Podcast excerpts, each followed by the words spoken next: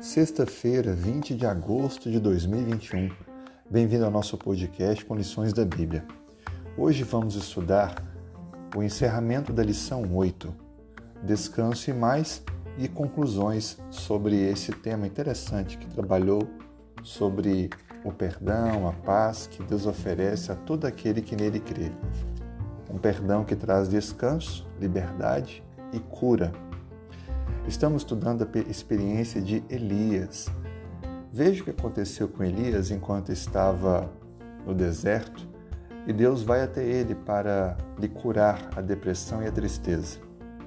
Levantou, está em 1 Reis 19, verso 8. Levantou-se, pois, comeu, bebeu, e com a força daquela comida caminhou quarenta dias e quarenta noites, até Horebe, o monte de Deus. Interessante notar que, depois de ter ficado deprimido, pensar em morrer, Deus vai até Elias, provê para ele um alimento especial que o sustenta durante 40 dias. Se você olhar qual alimento era esse, não havia nada de diferente. O versículo 6 diz que era um pão cozido sobre pedras e uma botija de água. Apenas isso. Não era alimento em si, mas quem estava provendo alimento? Deus. E veja para onde Elias agora estava indo: para Horebe, o monte de Deus. Agora, Elias teria que ouvir orientações de Deus sobre a sua missão. Ele tinha muito o que fazer ainda. A Bíblia descreve nos capítulos seguintes que Elias precisava ainda trabalhar em prol de grandes feitos. No capítulo 19, mais um versos 15 e 16, a Bíblia diz: Vai e volta o teu caminho para o deserto de Damasco, e chegando lá, unge a Azael, rei, sobre a Síria. Uma das atividades que Deus queria que Elias cumprisse era ungir o rei de um país inimigo, mas que agora respeitava o profeta e então receberia a bênção de Deus sobre aquele que governaria o seu país. Veja, a extensão do ministério de Elias avançou fronteiras, foi um ministério internacional, no sentido de que ele pudesse ser um vaso nas mãos de Deus, dirigido por Deus para abençoar também outros povos. E então, a Bíblia descreve que finalmente, depois de cumprir tudo o que Deus havia mandado, Elias tinha preparado o jovem Eliseu para assumir o ofício profético.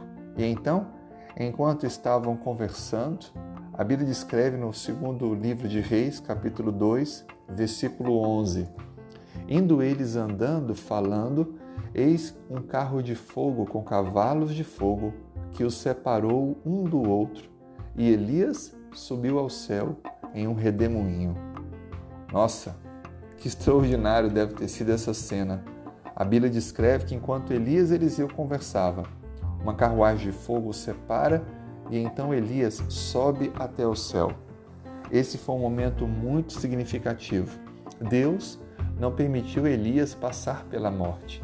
O levou como representando aqueles que, na volta de Cristo, serão transformados e subirão para o encontro com Cristo nos ares.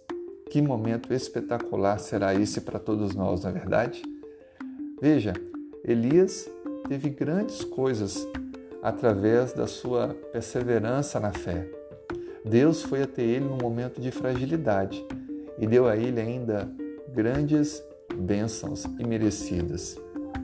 Compartilhe a leitura de um livro chamado Nos Lugares Celestiais, da autora Ellen White, que diz assim: Com a contínua mudança de circunstâncias, vem mudanças também em nossas experiências. E por essas mudanças ficamos frustrados ou deprimidos. Mas a mudança de circunstâncias não tem poder para mudar a relação de Deus para conosco. Ele é o mesmo ontem, hoje e eternamente, e pede-nos que tenhamos incondicional confiança em seu amor. Deus nunca muda conosco.